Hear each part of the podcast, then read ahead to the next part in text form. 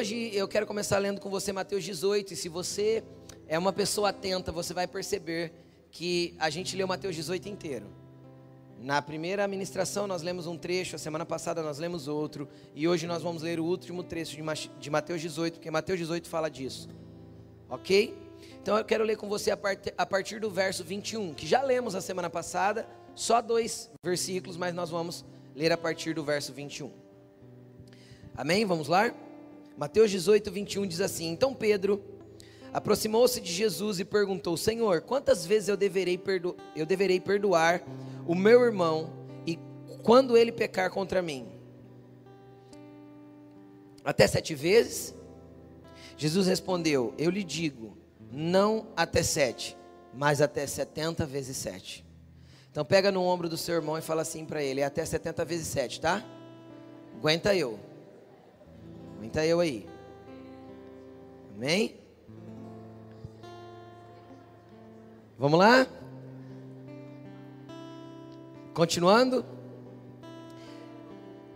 Quando Jesus dá, quando Jesus dá esse ensinamento, esse ensinamento para Pedro, quando Jesus ensina os 70 vezes 7 para ele, Jesus então entra numa explicação prática. Jesus entra numa parábola ou numa história que exemplifica o que ele está querendo ensinar. Amém? Estão comigo? E aí ele entra numa história que ele diz assim, ó, por isso por isso, então ele está dizendo o seguinte: ó, vou explicar, preste atenção. O que é o 70 vezes 7 no reino dos céus? O reino dos céus é como? Quando ele diz que o reino dos céus é como, ele está dizendo que este é o padrão do reino dos céus. Vocês estão entendendo isso? Então ele está falando assim: ó, vou estabelecer para vocês o padrão de como o céu trabalha, para que vocês entendam como vocês precisam se mover na terra. Então o reino dos céus é como um rei que desejava acertar as contas com seus servos. Quando começou o acerto, foi trazido à sua presença um que lhe devia uma quantidade enorme de prata. Mas não está escrito isso no original. Quem tem versões mais antigas aí vai ver que está escrito 10 mil talentos. Pode pegar a versão atualizada, corrigida, todas as outras. 10 mil talentos de prata. Você sabe quanto que é um talento? Um talento é 35 quilos de prata. Então, 10 mil talentos, esse homem devia 350 mil quilos de prata. E aí, se nós pegarmos o valor do grama de prata hoje, um grama de prata é 4 reais, 402, vamos arredondar para 4 reais. Um grama. Nós fizemos a conta hoje pela manhã. Esse cara devia nada mais, nada menos do que 14 bilhões de reais. Este era o preço da dívida dele com o seu rei. 14 bilhões de reais. Não estou falando de milhões, estou falando de bilhões. Um punhado de zero. Amém? Então, Preste atenção aqui. Como não tinha condições de pagar, é óbvio, o seu senhor ordenou que ele, ele, sua mulher, seus filhos e tudo o que ele possuía fossem vendidos para pagar a dívida. O servo prostrou-se diante dele e implorou: Tem misericórdia, tem paciência comigo, eu te pagarei tudo. O senhor daquele servo teve compaixão dele e cancelou a dívida. Eu não estou falando que prorrogou, nem que deu prazo, nem que parcelou. Eu estou falando que ele cancelou. Ele rasgou a nota promissória. Ele devolveu o cheque devolvido. Entendeu? Ele zerou o saldo negativo no banco. Ele cancelou a dívida desse servo e o deixou ir. Mas quando aquele servo saiu, encontrou um dos seus conservos, ou seja, pessoas que estavam sob a sua autoridade, que lhe devia cem denários. Sabe quanto que é um denário? Um denário é o salário do trabalhador braçal de um dia. o salário de um dia de um trabalhador de um trabalho comum que não exige especificação técnica. Então, vamos colocar aí 120 reais, mais ou menos, de, 100, de 100 a 150, vamos pôr 120 na média. Ele devia 100 denários. Quanto dá isso? 12 mil reais. O que, que é 12 mil reais comparado a 14 bilhões? Nada. Nada. Então vamos continuar. Ele agarrou esse servo e começou a sufocá-lo, dizendo: Me pague, pague o que você me deve. Então o seu conservo caiu de joelhos e lhe implorou: Tenha paciência comigo, eu lhe pagarei. Mas ele não quis. Antes, saiu e mandou lançá-lo na prisão até que pagasse a sua dívida.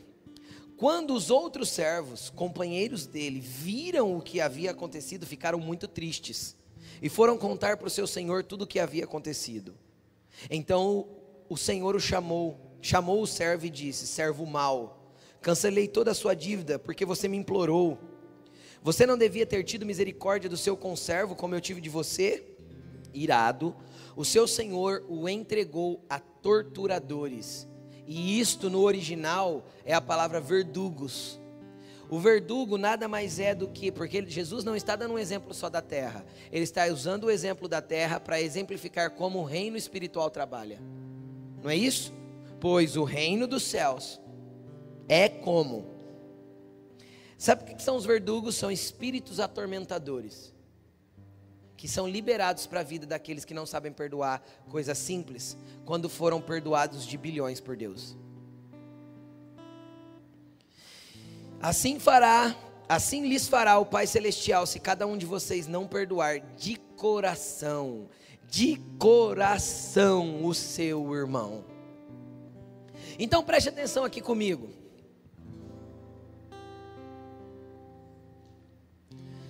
Nós ofendemos Deus o tempo inteiro. O tempo todo nós ofendemos Deus. Como? Todas as vezes que nós infringimos um mandamento de Deus, nós estamos ofendendo a santidade dele. Deus não se ofende com a gente. Mas nós ofendemos a santidade de Deus todas as vezes que nós agimos em desacordo com a vontade dele. Seja em uma palavra que ele pediu para nós obedecermos, seja nos seus mandamentos já estabelecidos. O tempo inteiro nós agimos em desacordo com aquilo que é a vontade e o princípio de Deus. E a nossa dívida era para estar extremamente cara. E quando a dívida se acumula quando, sobre alguém, a gente aprendeu isso na primeira palavra. A, a dívida se acumula sobre uma pessoa quando ela não sabe perdoar. Porque se nós não perdoarmos os outros das ofensas que eles fizeram contra nós, também o nosso Pai Celestial não nos perdoará. Mateus capítulo 6, versículo 14 e 15. Li isso na primeira mensagem. Então esse homem, ele não perdoava, então ele foi acumulando a dívida. E essa dívida chegou a 14 bilhões de reais. Era impagável. Mas um dia ele chegou na presença do seu Senhor e ele pediu misericórdia. E a dívida foi cancelada. Querido, Jesus está ensinando que aquilo que nós devíamos com o nosso pecado era merecedor de morte. Jesus está ensinando que aquilo que nós devíamos com o nosso coração ruim era merecedor de prisão, de açoite, de tortura. Mas ele resolveu nos perdoar. Só que ele pediu para que nós perdoássemos os nossos irmãos com o mesmo nível de perdão que ele nos perdoou. Ele quer que nós cancelemos a dívida do outro e perdoemos de coração. Pastor, como eu sei que eu perdoei de coração? É simples. Quem tem uma, uma cicatriz aparente aí que você consegue colocar a mão? Coloca a mão sobre a cicatriz. Ela dói? Eu ponho, tenho uma aqui, ó, ela dói? Ela não dói. Cicatriz não dói. Agora deixa eu te perguntar, você lembra o que causou essa ferida que se tornou uma cicatriz? É claro que você lembra. Então perdoar não é esquecer, não é ter amnésia. Porque Jesus não vai dar amnésia para ninguém. Ah, eu vou esquecer isso. Não, você lembra, mas não dói mais. Você foi curado. E só é curado quem perdoa de coração. Se você rela nesse assunto e ele ainda dói, é porque o perdão ainda não está completo. Se você rela nesse assunto e ainda dói, é porque o perdão ainda não está concluído, não foi de coração. Se esse assunto ainda te incomoda, é porque o perdão não está completo, é porque ainda não cicatrizou, é apenas uma ferida com casca. E de vez em quando ela enrosca na porta, bate em algum lugar e ela continua doendo e volta a sangrar. Porque isso não é perdão concluído, porque perdão concluído é cicatriz. Eu lembro, mas não causa mais dor. Nenhum tipo de dor. Eu não preciso mais fingir que não aconteceu porque eu posso encarar a cicatriz com tranquilidade, porque ela é só uma marca de maturidade, crescimento e desenvolvimento do caráter que Deus gostaria que eu tivesse. Cicatrizes são marcas que mostram que eu cresci, cicatrizes são marcas que mostram que eu vivi. Cicatrizes são marcas que mostram que eu me arrisquei em algum momento para ser vulnerável, mas para transformar isso em crescimento para mim. Cicatrizes mostram que eu passei pela vida não imune, mas curado, livre, liberto e li libertando as pessoas para viverem o que Deus tem para elas. Suas cicatrizes não são marcas, não podem ser marcas de dor, suas cicatrizes são marcas de vitória, de crescimento, de maturidade espiritual, de desenvolvimento em Deus. O resultado do perdão é maturidade e crescimento espiritual. O resultado do perdão é uma maturidade para lidar com gente que você vai ter que lidar o tempo inteiro, a vida inteira. Ninguém vive isolado de pessoas. E aí? E aí o que Jesus quer é que nós vivamos curados daquilo que nos feriu. Quem quer ser curado aí diz amém. Vai comigo para Lucas 23, versículo 33.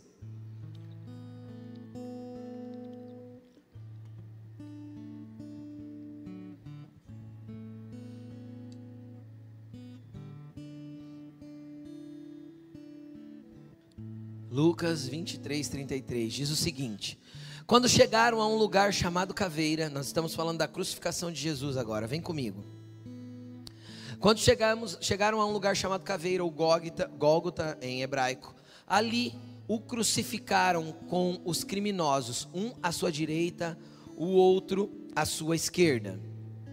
Jesus disse: Pai, perdoa-lhes, pois eles não sabem o que estão fazendo. Eu quero que você venha um minuto aqui comigo, nós vamos continuar lendo o texto. Deixa eu abrir aqui na, na minha Bíblia, só um segundo. Jesus disse: Pai, perdoa-lhes porque eles não sabem o que estão fazendo. Vem comigo, preste atenção aqui.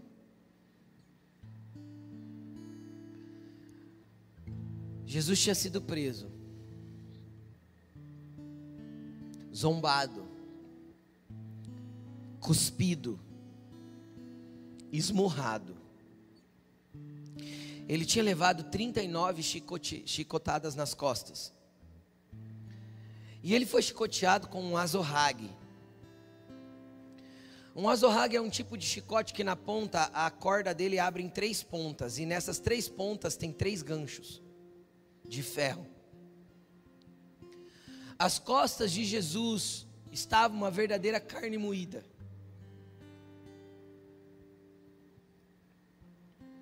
Então pegaram essa costa dilacerada e colocaram um manto sobre ele, dizendo que ele era rei, e coroaram ele com uma coroa de espinhos. Então vendaram os olhos deles e davam murro nele e falavam para ele profetizar quem estava esmurrando ele.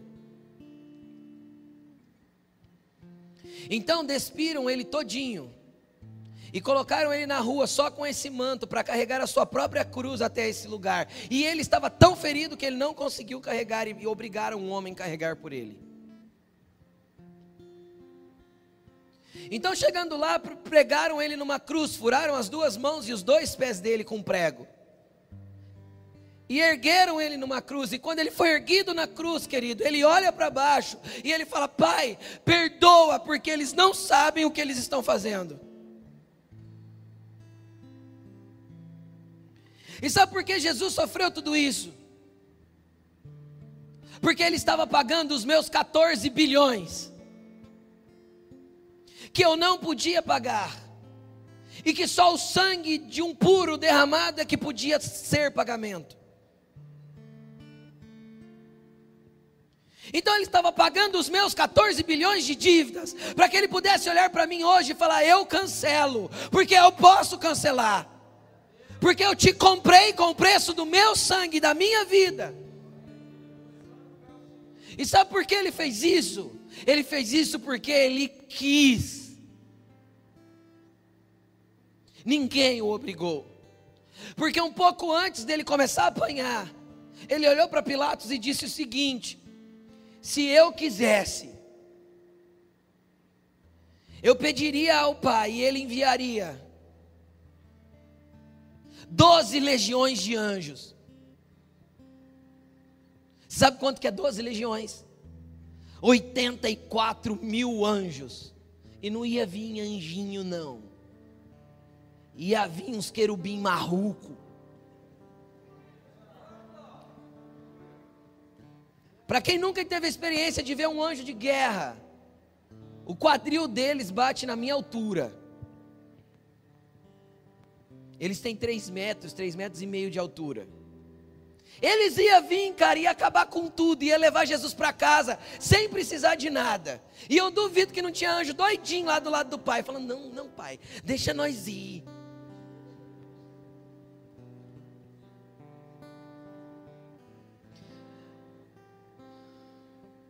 E o pior de tudo isso é que quando ele sobe na cruz e fala: Pai, perdoa, perdoa, porque eles não sabem o que estão fazendo.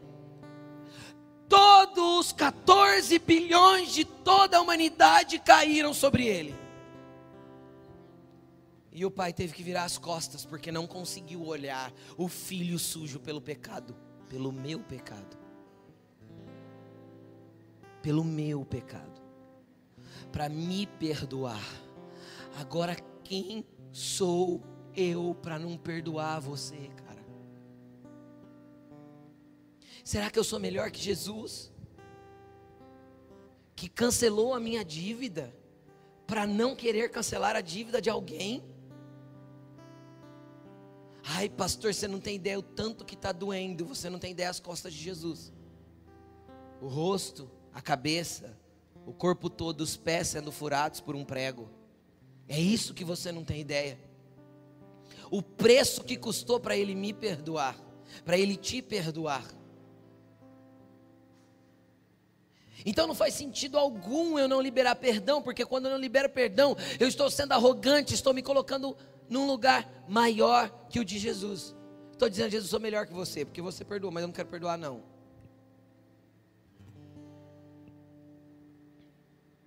Mas vamos continuar lendo o texto. Então dividiram as, as roupas dele e tiraram sortes. E o povo ficou observando, e as autoridades, as autoridades o ridicularizavam. Salvou os outros? Eles diziam: Salve-se a si mesmo, se é o Cristo de Deus, o escolhido. Os soldados aproximaram-se também e zombavam dele, oferecendo-lhe vinagre, diziam: Se você é rei dos judeus, salve-se a si mesmo. Havia uma inscrição em cima dele que dizia: Este é o rei dos judeus. Um dos criminosos que ali estavam pendurados lançava-lhe insultos: Você não é o Cristo? Salve-se a si mesmo e a nós. Mas o outro criminoso o repreendeu, dizendo: Você não teme a Deus? Nem estando nesta sentença, nesta mesma sentença, nós estamos sendo punidos com justiça, porque estamos recebendo o que os nossos atos merecem. Mas este homem não cometeu mal algum. Antes de eu ler os últimos dois versículos, eu quero que você preste atenção aqui em mim. Existe uma chave para eu ser perdoado e aprender a perdoar. Está no reconhecimento. esse ladrão que estava à sua direita olhou para Jesus e falou assim: Eu, Jesus, estou morrendo aqui crucificado como você, porque estou colhendo o fruto dos meus atos.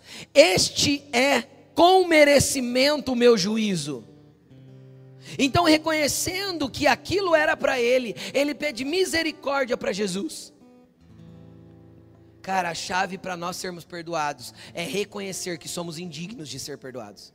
É reconhecer que merecíamos morrer, é reconhecer que o nosso pecado merecia a morte, é reconhecer que não, eu não tenho valor nenhum em mim por causa de tudo aquilo que é acumulado sobre mim de dívida para com Deus, se não for a sua graça, o seu perdão e o que ele fez por mim. E aí o que esse, o que esse ladrão faz? Então ele disse para Jesus: Lembra-te de mim quando entrares no teu reino. Cara, sabe o que eu acho lindo? A frase dele foi uma frase que rasgou um resgate, porque a frase de lembra-te de mim quando entrares no teu reino, nem parece as frases que a gente usa hoje para falar para a pessoa aceitar Jesus. Parece?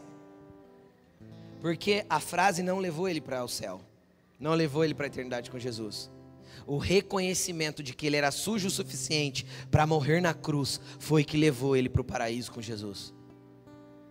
Isso chama-se arrependimento. É reconhecer o meu estado e a minha indignidade para que eu possa entrar no lugar de salvação, graça e misericórdia. O problema é que quando eu acho que eu sou justo demais, certo demais, eu dificilmente acesso esse lugar.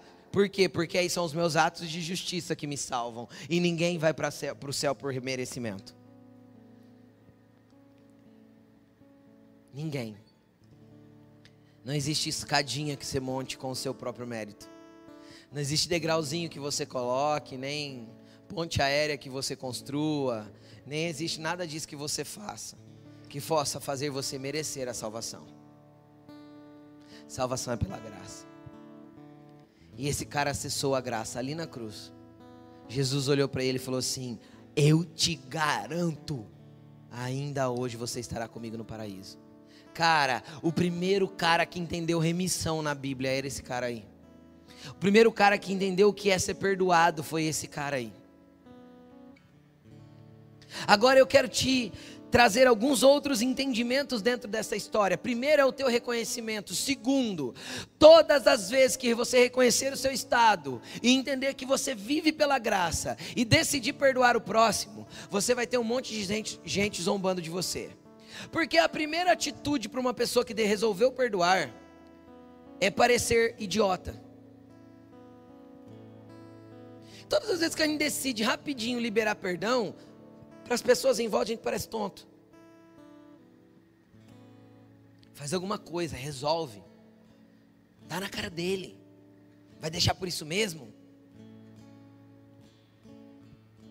E aí, se a gente deixa por isso mesmo, parece que a gente é tonto.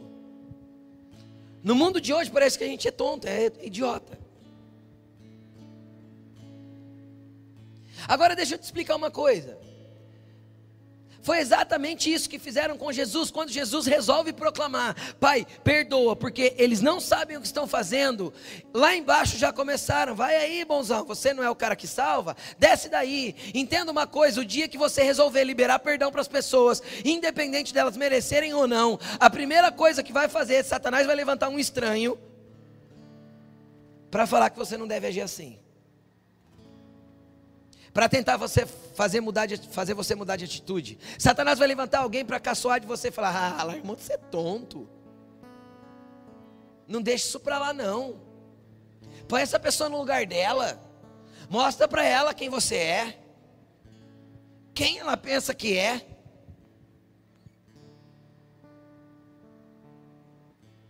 Pisa, humilha, coloca para baixo. Coloca ela no lugar dela. Era isso que eles estavam fazendo lá na cruz.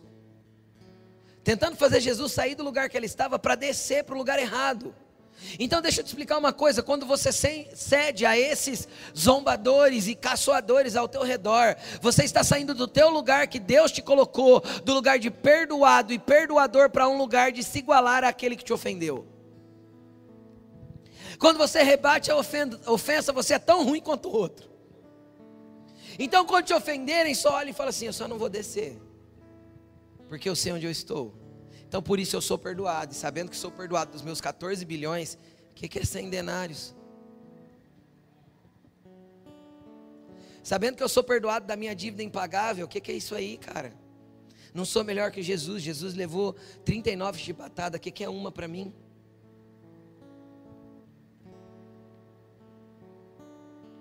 Quem está entendendo diz amém. E aí? Nós vamos chegar no resultado do perdão. Vamos para Filipenses 2 agora.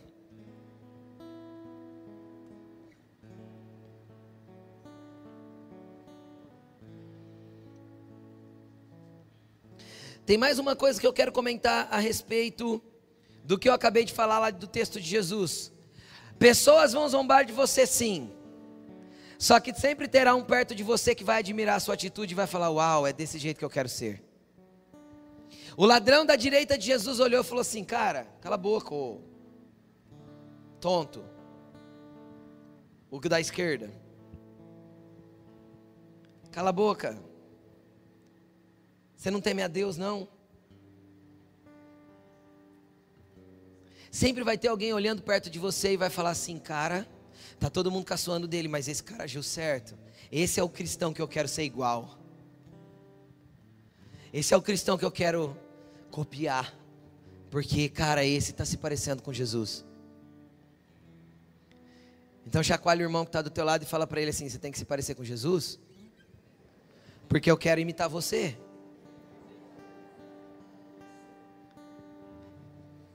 Amém? Vamos lá. Filipenses 2, versículo 1. Vem comigo. Se por estarmos em Cristo, quem está em Cristo aqui diz amém. Quem está em Cristo aqui diz amém. amém. Se por estar em Cristo, e por que nós estamos em Cristo? Porque fomos perdoados porque reconhecemos que precisávamos, precisávamos do perdão dele e fomos perdoados. E se por estarmos em Cristo nós temos alguma motivação, ou alguma exortação de amor, encorajamento, ou alguma comunhão no Espírito, está falando tudo de pessoas, sim ou não? Está falando tudo do outro. Ou alguma profunda afeição e compaixão, sabe quando você sente aquela afeição pela pessoa que nem merece e você sente compaixão por ela? Quem já sentiu isso? Isso é de Deus. Completem a minha alegria, tendo o mesmo modo de pensar, o mesmo amor, um só espírito e uma só atitude. Nada façam, nada façam por ambição egoísta ou por vaidade. Vem comigo. Você sabe o que, que Paulo está orientando? Sabe o que é ambição egoísta? ambição egoísta é tudo aquilo que eu faço para o meu, meu próprio prazer sem pensar no outro. Sabe igual Eva? Ela foi lá e comeu a, a, do fruto da árvore do conhecimento do bem e do mal. Para quê que ela comeu? Porque a Bíblia diz que era agradável aos olhos e desejável ao paladar. Prazer. Só pelo prazer ela comeu. Todas as vezes que nós cedemos à vontade da nossa carne só para ter o prazer, sem pensar nas consequências e nos demais, nós estamos nos movendo em ambição egoísta. Então, todas as vezes que você vê pornografia para ter o seu próprio prazer sozinho, ambição egoísta, você está rompendo a aliança do teu casamento e trazendo demônios para o seu leito.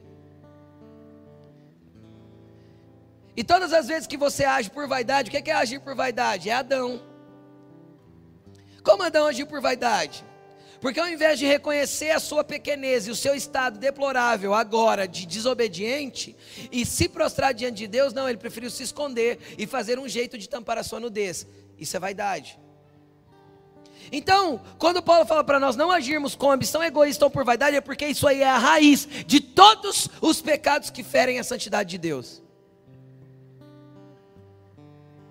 Foi o que Adão e Eva fizeram no jardim. E nós somos cheios de ambições egoístas.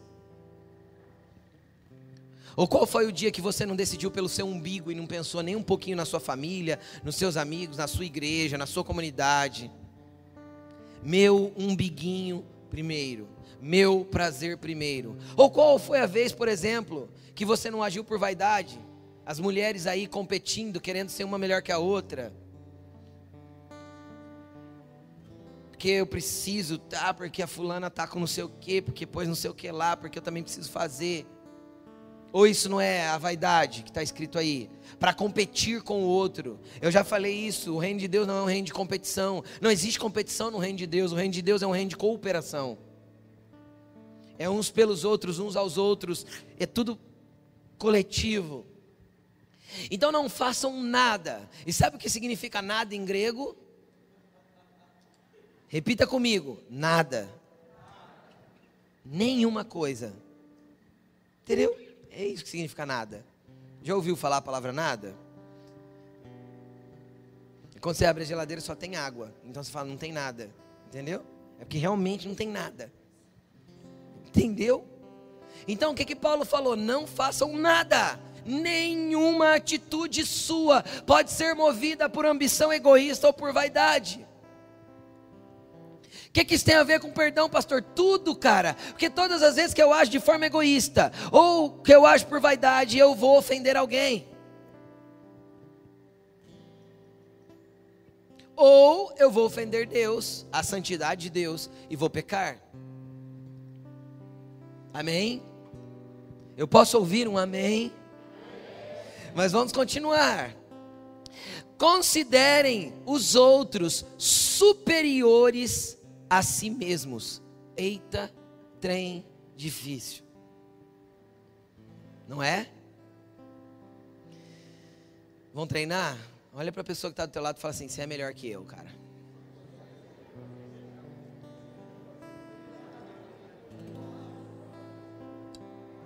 Até falar é, para algumas pessoas é difícil isso.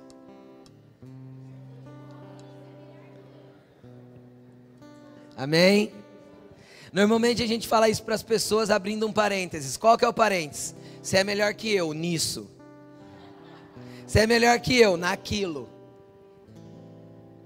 Então considerem outros superiores a vocês mesmos.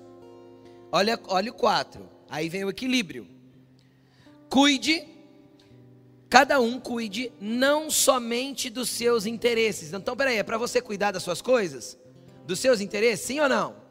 Mas não somente dos seus, mas também dos interesses dos outros. Mas o que completa essa frase é o versículo 5: Seja a atitude de vocês a mesma de Cristo Jesus. Sabe qual é a atitude de Cristo Jesus? Eu poderia, mas não vou pedir os anjos. Eu poderia dar um socão na cara dele, mas não vou dar. Eu poderia guardar a mágoa, mas não vou guardar. Eu poderia usar a minha autoridade para massacrar essa pessoa, mas não vou usar. Eu poderia xingar, brigar, ofender, eu poderia, mas não vou. Eu poderia escolher um monte de coisa que agrada os meus desejos ocultos, escondidos e secretos. Mas por amor a Cristo, a minha família, a minha esposa, eu não vou. Sabe o que é ter a mesma atitude que Jesus? É quando você estiver na cruz, levando pedrada e sendo zombado, é olhar de lá de cima e falar assim: Pai, perdoa. Eles não entendem o que estão fazendo. Eles não entendem. Perdoa eles, eles não sabem. Se eles soubessem, eles não fariam. Jesus falou certa vez que o desejo do coração dele, ele olha para Jerusalém e fala: Ah, Jerusalém, Jerusalém, que mata os seus profetas e destrói aqueles que foram enviados a você. Como, quantas vezes eu quis te aninhar debaixo das minhas asas, como a galinha faz com seus pintinhos. Certa vez Jesus olha para a multidão e fala assim: Olha, tem compaixão deles, eles não sabem discernir a mão direita da esquerda.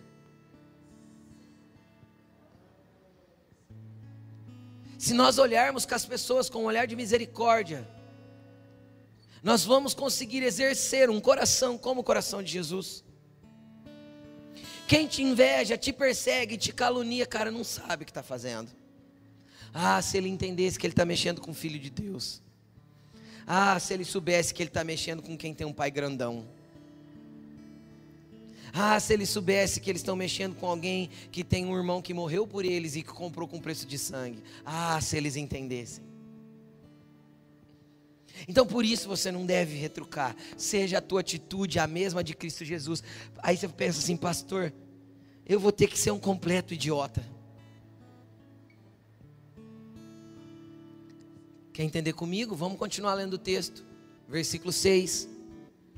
O 5 diz: Seja a atitude de vocês a mesma de Cristo Jesus, que,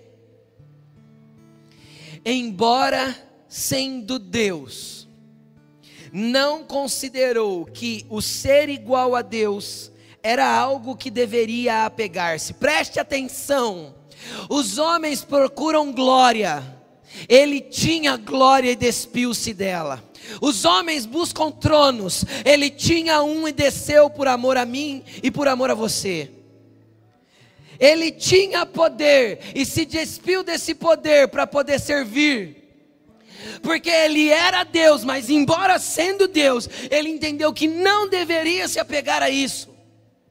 Enquanto homens buscam coroas, o meu Deus se despiu dela por amor a mim. Ah!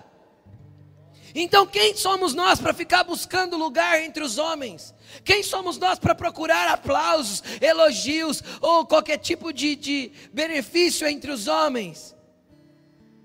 Se ele tinha tudo e resolveu ter nada por amor a mim, e a minha atitude tem que ser igual a dele. Sabe quem é Jesus, cara? O Criador do universo como assim, pastor? A Bíblia diz que Deus disse: haja luz. E João capítulo 1 diz para mim que ele é o Logos de Deus, a palavra verbalizada é Cristo. Então, quando o Pai dizia haja luz, Jesus vai lá e faz a luz acontecer. E quando ele diz haja luminares, Jesus vai lá e cria o universo e expande esse universo para que pudesse ter as estrelas, os astros, os planetas e tudo que há. E quando o Pai diz produza a terra, o Jesus vem e faz a terra produzir. E quando ele diz produza a água, Jesus vem faz a água produzir, porque ele é, ele é o Logos de Deus, ele é o Verbo vivo que desceu do céu. Sabe quem Jesus é? Ele é o Criador do universo, de todas as coisas, e ele desceu dessa glória. João 17, versículo 1 ao 5, Jesus ora assim: ó, Pai, eu concluí o que o Senhor me deu para fazer, então agora, me glorifica com a glória que eu tinha contigo antes que o mundo existisse. Ah, cara, isso é muito poderoso. Ele é o Criador de todas as coisas, e ele olhou para isso e falou assim: Eu não vou me apegar a isso, porque tem uma coisinha lá na terra que eu amo mais. Quem são os astros e as estrelas perto dessa coisinha que eu criei lá embaixo? Você é a coisinha que Jesus ama. E eu estou falando de coisinha porque a Bíblia traz essa referência. Olha para a pessoa que está do teu lado e fala assim: você é uma coisinha de Jesus.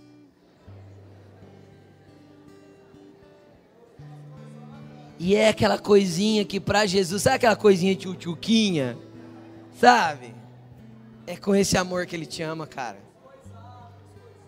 É por isso que ele desceu do trono, cara. É por isso que ele se despiu da sua glória. É por isso que ele desceu, é para te perdoar, é para te ter, é para te amar. Cara, foi por isso que ele veio. E ele não ficou, ele não desceu só da glória. Olha aqui. Continua. Mas esvaziou-se de si mesmo. Aí eu entendo por que ele começa a pregar, dizendo assim: vocês querem me seguir? Negue-se a si mesmo.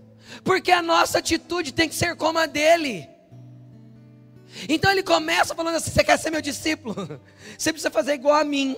Esvazie-se de você, para que eu possa viver em você. Negue-se a si mesmo, como eu neguei a mim mesmo. E ele negou-se vindo a ser servo. E aí, quando a gente pensa servo, a gente já pensa aqui na terra, mas preste atenção: a referência de Paulo ainda não é para a terra. Por quê?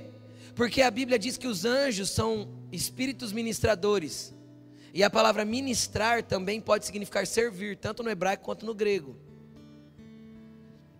Então, os anjos são espíritos que nos servem. E a Bíblia diz que nós fomos criados um pouco menor que os anjos, Salmo 8. Então Jesus saiu do seu nível de glória, desceu ao nível dos anjos, mas ele não parou aí. Ele tornou-se semelhante aos homens. Ele desceu um pouco mais, vindo a ser homem. E ele foi descendo. Vamos continuar. E sendo encontrado em forma humana, humilhou-se a si mesmo. Por que ele humilhou-se a si mesmo? Porque ele decidiu ir para a cruz porque ele decidiu ter a humilhação de andar nu pelas ruas de Jerusalém, ferido e machucado por amor a mim. Ele podia pedir os 84 mil anjos. Ele falou: se eu quiser, eu posso. Mas eu não quero. Porque eu tenho que resgatar uma coisinha. Porque eu tenho que pagar os 14 bilhões de uns caras que devem aí. E eu vou pagar.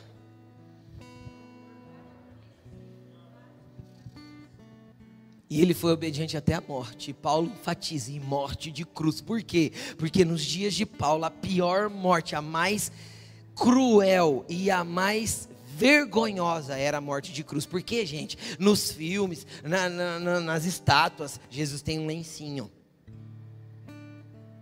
Tinha lencinho não, cara. A vergonha da pessoa era exposta ali, quando ela era crucificada. Era nu. Isso era o maior nível de humilhação que existia para a época. Paulo disse assim: Olha, ele se fez homem, foi obediente até a morte e morte de cruz. Aí vem o que eu quero te mostrar do resultado de ser humilde. Lembra que eu falei na primeira mensagem o que era ser humilde como uma criança? era o fato de conseguir ser humilhado e não se ofender, ser humilhado e não revidar. Lembram disso ou não? Ser ofendido e, e, e conseguir uma reconciliação para que o, o, o coração fosse leve. Então Jesus se humilhou em todos os níveis de humilhação que a humanidade podia dar para ele nos seus dias. Verso, próximo verso 7, 8, 9. Por isso, por isso, por causa da sua humilhação, por ter descido da sua glória, por ter deixado o seu trono, por ter feito-se como anjos, como homens, como homem escravo, como escravo, o pior de todos, humilhado, Deus o exaltou. Então deixa eu te explicar uma coisa. Quando você é humilhado porque alguém te ofendeu, quando você é humilhado porque alguém está te pisando, quando você precisa perdoar aquilo que você acha que está indo além das tuas forças,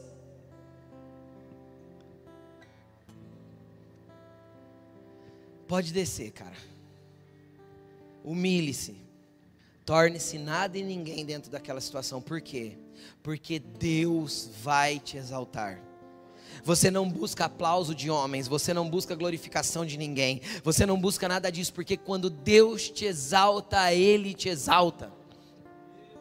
Porque Jesus desceu, o Pai o exaltou, e onde o Pai o colocou? Na mais alta posição Ninguém está acima dele. E o que mais que aconteceu? Ele deu um nome que está sobre todo nome. Para que ao seu nome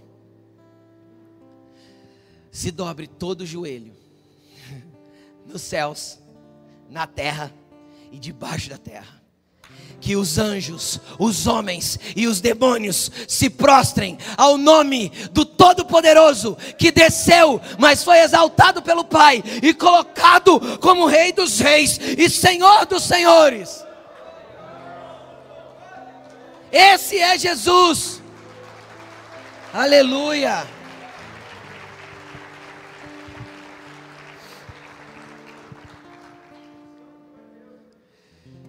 Agora, Paulo começa toda essa explicação dizendo o quê?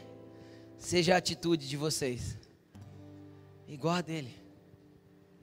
Porque em toda a humilhação que você passar, Deus tem uma exaltação proporcional a ela para te colocar.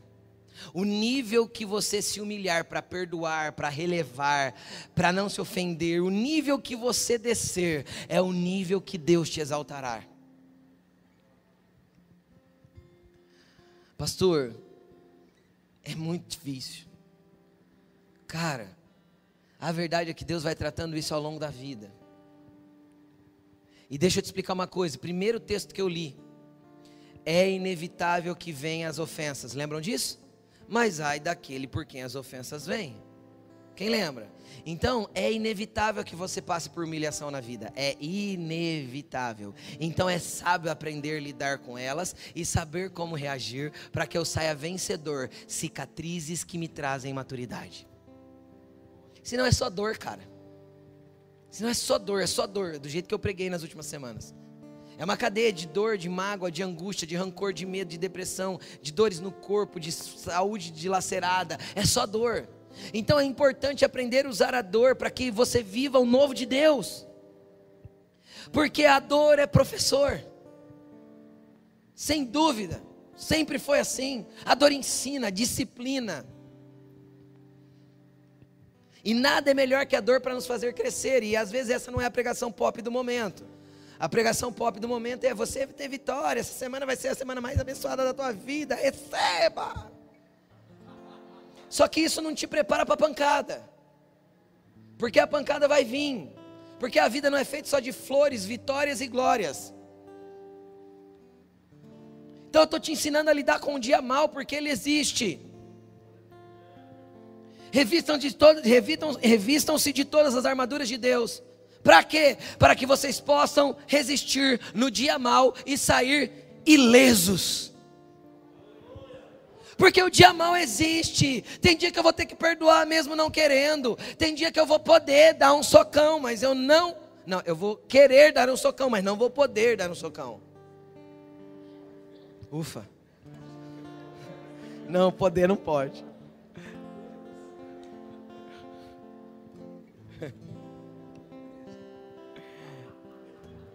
Então, quanto mais você desce, mais Deus te exalta.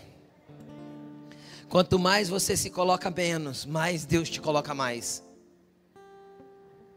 Pastor, cara, eu vou contar algumas, três experiências rapidinhas para você, falar de mim. Quando eu não era pastor, não era nada, eu era irmão da igreja, crente normal, sabe? Igual você sim? Quem é crente normal aqui diz amém. Nenhum crente é normal, saiba disso. Todo crente, quem vê anjo, tem contato com o mundo espiritual, fala em línguas, é normal? Ah, então tá. Você, quem, quem aqui acredita que, que Jesus ressuscitou? Você não é normal. Você é normal? Não. Você fala em língua, você fala com o Espírito Santo, você chora na presença de Deus sem nem estar tá acontecendo nada. Você não é normal. Então não existe crente normal. Fala, eu não sou normal. Graças a Deus. Vamos continuar. Cara, quando eu era aí um crente frequentador de igreja como você, vou te contar alguns tipos de coisas que eu já passei. Eu já passei coisas piores, mas eu vou contar algumas só para você entender. Eu já tive vez, por exemplo, que eu fui convidado para pregar numa igreja quando eu subi no púlpito, que me chamaram para pregar, que eu subi no púlpito, que me deram um microfone, um casal levantou e foi embora, porque não queria me ouvir. E eu tive que continuar no mesmo lugar, calma, no mesmo lugar e pregar no espírito. Teve uma época na igreja que eu congregava que tinha uma pessoa que criou uma musiquinha para zombar de mim. E ela tinha um grupinho de seguidores da facção dela ali, né? Porque a Bíblia diz que quem anda na carne cria facções. Então ela tinha uma facção e essa, a facção inteirinha sabia a musiquinha. E cantava no final do culto. Uma musiquinha para zombar de mim. E eu nunca me ofendi com isso. Até o dia que ela teve problema no casamento e eu e a Laine fomos lá aconselhar. E ela em público me pediu perdão depois. Mas eu nunca me ofendi com isso. A Laine sabe. Pessoas que me ofenderam profundamente, falaram tanta besteira para mim, dentro da, praticamente dentro da minha casa, porque se eu estou aqui dentro da igreja e a pessoa me ofende aqui, é, né? Eu podia falar para ela, ó, tá vendo a porta? Some e nunca mais volta. Mas eu desci e me sujeitei, e Deus traz a exaltação. Nós temos que ter um coração limpo e puro, como era o de Jesus. Ele estava apanhando, ele estava sangrando ainda, mas ele estava dizendo: Pai, perdoa porque eles não estão fazendo. Eles não sabem o que estão fazendo. Nós temos que entrar num lugar de reconciliação e paz. Esta é a vontade de Deus para nós. Eu quero finalizar com você lendo o texto de Lucas, capítulo 9, verso 46, só para a gente finalizar. Para você entender que o perdão e o lugar de humilhação não é apenas é, dentro de uma ofensa escancarada, mas também é nível, existem níveis de honra que a gente tem que ter para poder não entrar no lugar errado e não bloquear aquilo que Deus tem que fazer sobre a nossa vida. Olha aqui. Começou uma discussão entre os discípulos acerca de qual deles seria o maior. Paulo orienta o quê? Que é para eu considerar o outro maior que eu. Correto? Só que entre os discípulos de Jesus começou um zum zum zum a respeito de quem seria o maior. Quem é o mais melhor?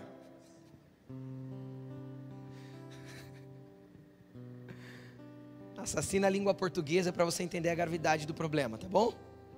Quem é o mais melhor entre nós? Jesus conhecendo os seus pensamentos. Tomou uma criança e colocou em pé ao seu lado. Jesus usando a criança de novo para exemplificar agora outra coisa. Jesus cata uma criança, coloca do seu lado e fala assim: Deixa eu explicar para vocês quem é o maior entre vocês. Continua. Então lhes disse: Quem recebe esta criança em meu nome está me recebendo. Preste atenção no que Jesus está falando. Jesus pega uma criança, coloca do seu lado. Vamos imaginar que essa criança tenha sete anos. Jesus está falando assim: ó, se você recebe esta criança em meu nome, você está me recebendo. Sabe o que isso significa? Isso significa que nem todo mundo que nós temos que receber no nosso coração, como alguém de autoridade sobre a nossa vida, vai ser maior que nós.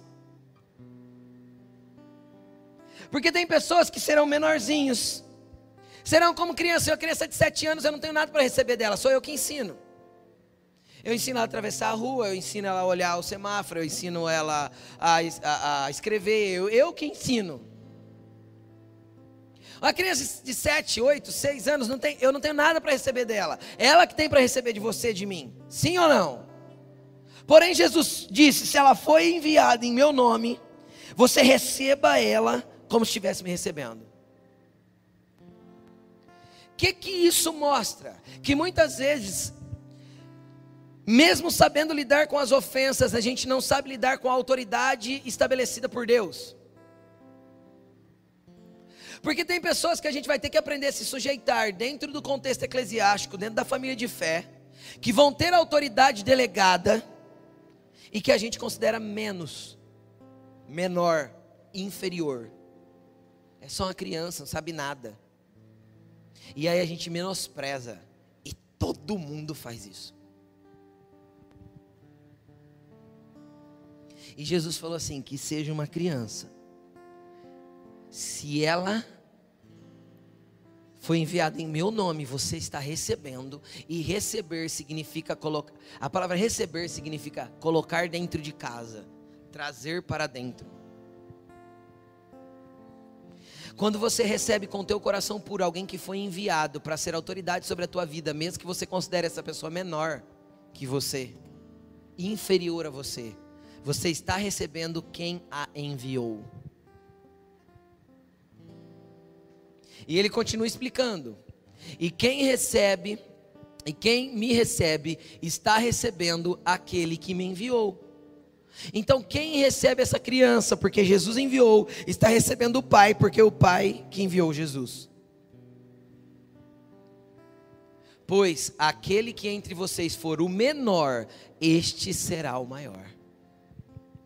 Cara, entenda uma coisa: quando você recebe o seu líder de gari como autoridade sobre a tua vida, você está me recebendo porque fui eu que enviei ele. Ai, pastor, mas eu acho que assim, ó, eu sei muito mais do que ele. O problema é seu. Sujeite-se, desça, desça, desça. Porque quando você descer, Deus te exaltará. Coloque-se no lugar que você tenha que colocar. Respeite a autoridade que foi delegada. Isso é de Jesus, ele que ensinou esse tipo de coisa. E isso tem a ver com aquela primeira parte lá. Considere o outro superior a você, mesmo que seja uma criança aos seus olhos. E quando você recebe um, super, um supervisor do seu gari, no, com teu coração aberto, você está me recebendo, porque fui eu que enviei.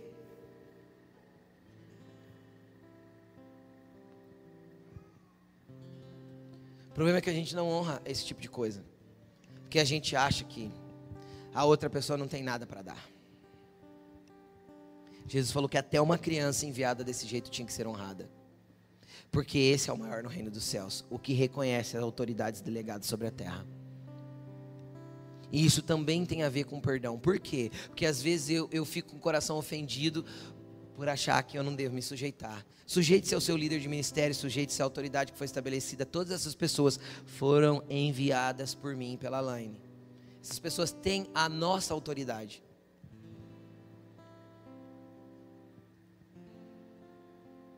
Quem me recebe numa mesa de pastores, recebe Juscelio. E quem recebe Juscelio, recebe Luiz Hermínio. Esse é o padrão de Jesus. Esse é o padrão de Jesus. O problema é que a gente tem muita dificuldade de considerar a autoridade que foi delegada para o outro. Porque a gente é soberbo e arrogante. Isso nasceu com a gente. Vem da natureza adâmica. Ambição egoísta e vaidade. E quando eu me acho superior a outro, eu sou vaidoso. Muito vaidoso. Pastor, o que isso tem a ver com perdão? Tudo. Porque eu tenho que saber andar em humildade com todos. E o perdão, a humildade é a base do perdão é a base da reconciliação, é a base do reposicionamento de pessoas, é a base de reestabelecer pessoas nos seus devidos lugares. E o que, que nós vamos buscar nessa noite? Nós vamos buscar para que o Espírito Santo nos dê um coração como o de Jesus, porque é isso que nós precisamos. Mãos limpas e coração puro é tudo que precisamos para estar em Sua presença. Mãos limpas e coração tudo é, é, lim, é mãos limpas e coração puro é tudo o que precisamos para entrar no seu santo monte e contemplá-lo face a face. Coloque-se de pé. Esse é o momento teu de busca.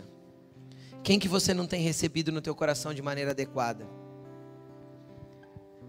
Quem são as pessoas que você não tem perdoado? Quais são as feridas que estão aí que ainda doem? O Espírito Santo quer curar tudo isso porque hoje o que Jesus fez na cruz está para liquidar a sua dívida. Quem tem os 14 bilhões aí para apresentar para Jesus, só se proste, clame, chore e peça perdão, porque hoje Ele está neste lugar para perdoar. Comece a falar com Ele nessa noite, esse momento é seu e dele. Comece a pedir perdão, comece a se colocar na presença dele. Ele tem graça, ele tem perdão, ele tem vida para te dar. Comece a falar com Jesus porque Ele tem perdão para liberar. Comece a falar com Jesus porque Ele tem coisas para destravar. Entenda uma coisa: conforme você for descendo, Jesus vai te exaltando. Porque você é uma pessoa maleável, uma pessoa que desce e Jesus vai te honrar. Não tem outro caminho. Vai falando com Jesus aí agora. Esse momento é teu e dele. Senhor Jesus, nós te glorificamos. Porque o Senhor fez tudo isso por nós e nós te adoramos, porque o Senhor é grande, poderoso, sublime. O Senhor é Rei dos Reis. O Senhor é Senhor dos Senhores. E o Senhor nos deu o Espírito Santo para habitar dentro de nós, para nos mostrar o quanto nós somos dependentes e carentes do Seu amor, da Sua graça e do Seu perdão. Comece a trabalhar, Senhor, em nossos, em nossos corações. Espírito Santo, comece a mover os nossos corações nessa noite. Para um lugar de verdadeiro arrependimento, de verdadeira reconciliação, de verdadeiro perdão. Fale com Jesus, Ele está neste lugar. Ele tem perdão para te dar, Ele tem vida para transformar, Ele tem lugares para te exaltar. Tem um coração maleável, um coração simples tem um coração fácil, fala Jesus, me dá tua, me dá um coração que tem a mesma atitude que a sua.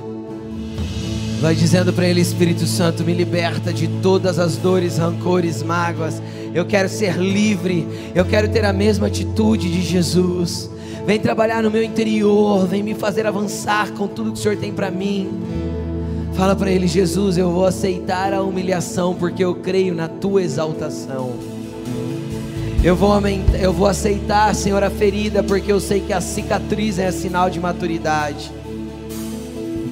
Obrigado, Jesus, nós te adoramos.